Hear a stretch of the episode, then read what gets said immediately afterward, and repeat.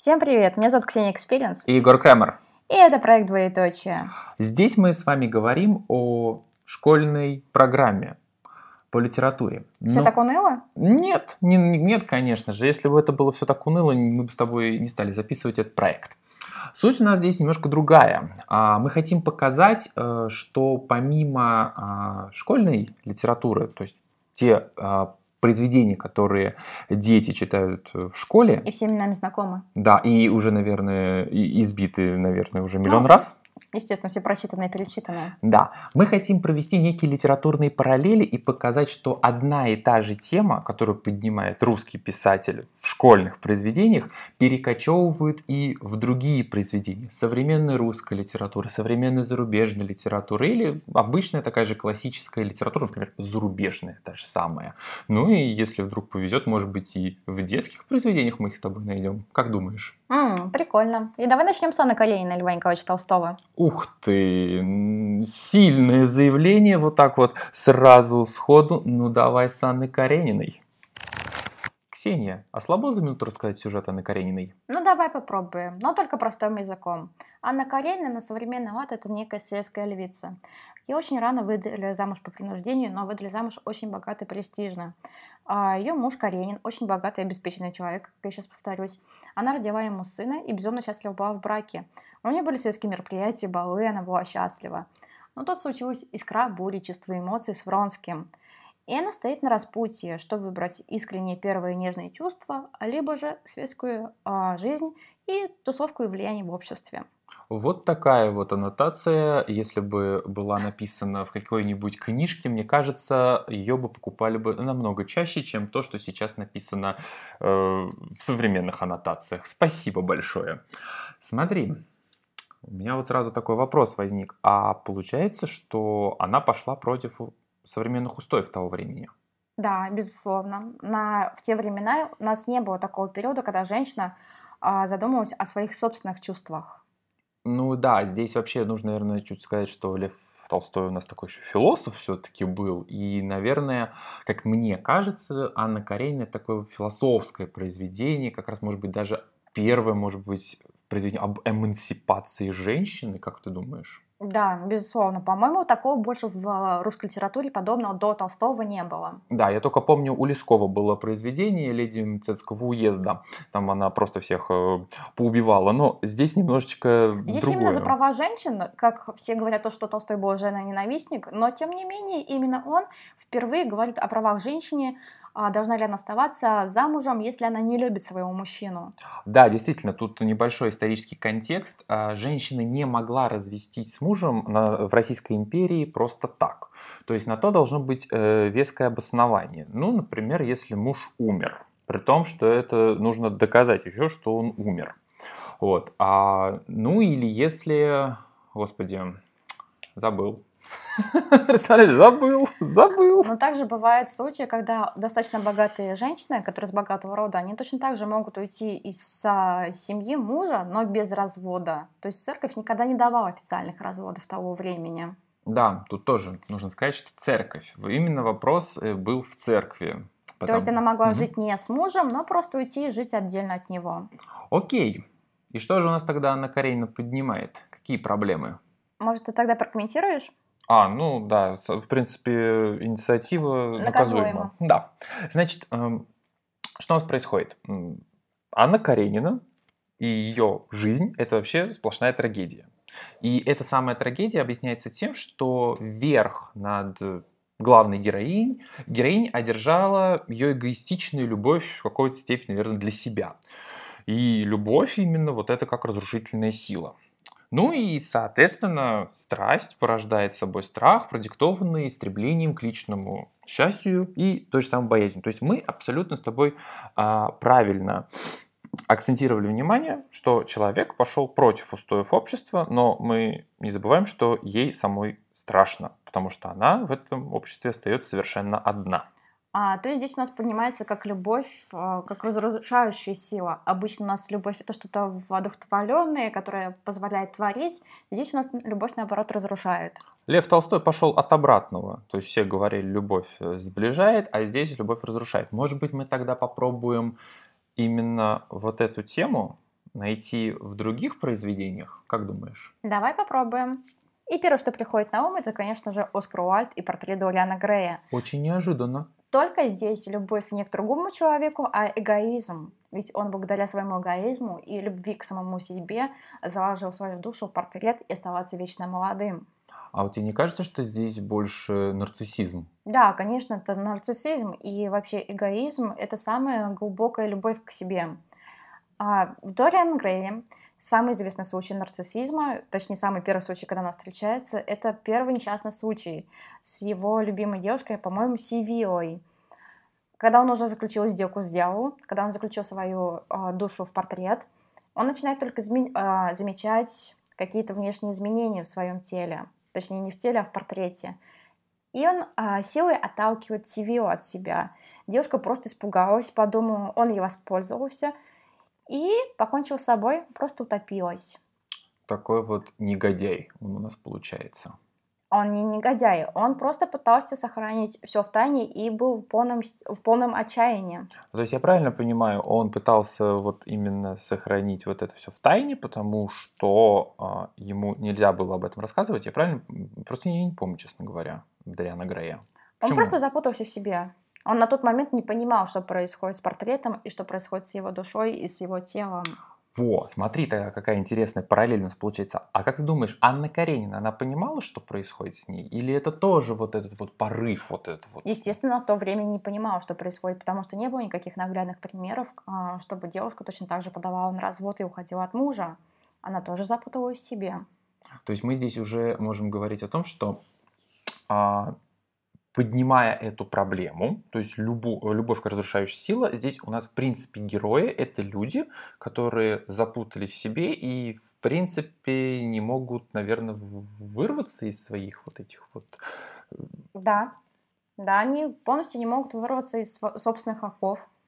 Вот здесь очень хорошо на самом деле, потому что если, опять же, мы уйдем, например, от Дариана Грея и перейдем к нашему с тобой Владимиру Набокову. Ведь у него же есть э, такой потрясающий э, роман, который называется... Э... Отчаяние, которое уже прозвучало? Э, нет, отчаяние, кстати, отчаяние здесь тоже, тоже очень хорошо подходит, но я имел э, в виду камера обскура. А, это предшественница Лолиты. Да, да. Там же в чем соль. А, значит, а, есть тоже очень богатый, есть очень богатый человек, он влюбляется в 16-летнюю Магду, то ли, ну, в общем, девушку... Танцовщицу она, по-моему, не так... Начинающая актриса, извини, ну, пожалуйста. Такого легкого поведения, как бы, потому что там а, потом автор достаточно расписывает целую главу, что из себя представляет Магда, и мы понимаем, что это девушка достаточно легкого поведения. И вот он в нее без ума влюбляется, а, а она начинает им вертеть, крутить, как, э, собственно говоря, ей угодно. И, и, а он этого не замечает, он полностью погряз в этой, соответственно, любви к ней. И что самое страшное, он как бы не то, что уходит э, от жены, да, расстается с семьей, но из-за этого во многом он теряет своего ребенка. То есть ребенок у него умирает от болезни. Вот. И потом, потом, а, там появляется еще один персонаж, такой, а, который притворяется ее другом геем.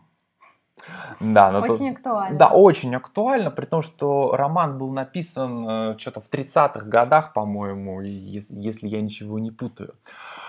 И вот они там, значит, э, с Маг, вот этот вот как бы гей а, и Магда, они начинают э, крутить э, и вертеть уже, соответственно, вдвоем, а этот, значит, друг гей начинает говорить, да я, да я как бы тебе друг, да мы тыры-пыры, пятое, десятое. И там есть потрясающая сцена, когда они в каком-то отеле останавливаются, и Магда, по сути, бегает заниматься сексом к этому самому другу, который ну, естественно, не друг. Но, но, но трагедия не в этом. Трагедия в том, что э, он настолько пленен, настолько он э, покорен этой Магдой, что в какой-то момент он случается авария, и, собственно говоря, он теряет зрение. И, ага. и там начинаются самые ужасные вещи, потому что они продолжают над ним издеваться. Вот такой вот краткий синопсис. Очень хорошо ложится, кстати, на кино, на фильм. Если бы сняли фильм, мне кажется, был бы настоящий а, не блокбастер, а крайне крайне, а, или короткоме- короткометражка, но очень было бы очень кинематографично увидеть все это на экране. Возможно, какой-нибудь Netflix купит права на Набокова, и мы увидим экранизацию Набокова. И раз мы говорили про камеру обскура, а, это некое такое начало Лолиты. Да, Думаю, тоже без- сказала Да, об этом. думаю, стоит поговорить непосредственно про саму Лолиту, только не так углубленно. Все мы прекрасно знаем то, что Гумперт у нас ненадежный рассказчик, потому что а, он уже находится на момент написания книги психически, в психической клинике. Что же его туда привело? Как раз непосредственно первая любовь и то же самое отчаяние, а, и та самая любовь как разрушительная сила. Его первая любовь ему настолько сильно запала в душу, то, что он искал ту юную девушку во всех остальных, но не смог найти ее в зрелом возрасте, и поэтому стал питать любовь к нимфеткам. И бедная Валита, которая у нас непосредственно оказалась жертвой того самого негодяя, эм, восприняла весь удар на себя. И здесь у нас любовь именно как разрушающая сила непосредственно к маленькой юной девушке. Слушай, спрошу тебя, а ты не смотрел экранизацию Лолиты? Смотрела. Что про нее можешь сказать? А я смотрела, по-моему, 70-х или 80-х годов. Последний, да, как раз. А, достаточно кино- кинематографичная она на тот момент. Как и весь Набоков. в Да. Слушай, э, не будем сейчас долго Набоковой остаться. Я просто скажу, что м, только что пришла мысль, что на самом деле, вот э, ты говорила про Дариана Грея, а вот этот вот нарциссизм. Но ведь такой же нарциссизм, и тоже, как и любовь разрушающая сила, есть еще одного героя, э, который, собственно говоря, есть э, в романе Набокова «Отчаяние». Ой, а расскажи вкратце. Смотри, чувак решил замыслить идеальное преступление. В смысле идеальная? Вот так вот он, он думал, что всех переиграет и нашел э, своего якобы, нашел двойника и, короче, э, хотел, э, ну, в общем, как, в общем, афера. Самая классическая афера во всех этих, знаешь, вот каких-то таких итальянских, французских фильмах того вот это- того прошлого м, века, наверное. Все по классике. Но у него все идет, соответственно, не так, потому что, как оказалось, люди не такие дураки, как он казал, э, как ему хотелось казаться. Но суть не в этом. Суть в том, что он вот именно из-за любви к себе подставляет жену, которая его безумно любит и идет вместе с ним на эту авантюру, не вообще, не в принципе не понимая, что происходит. Но для того, чтобы самоутвердиться, он делает самое страшное. Он убивает человека только для того, чтобы показать, как он всех элегантно а, обманет. Ух ты. Если мы говорили про детективы, мне сразу вспоминается Борис Виан. Он раньше писал детективы, помимо автора всем известной «Пена дней», он также написал «Сердце Диор».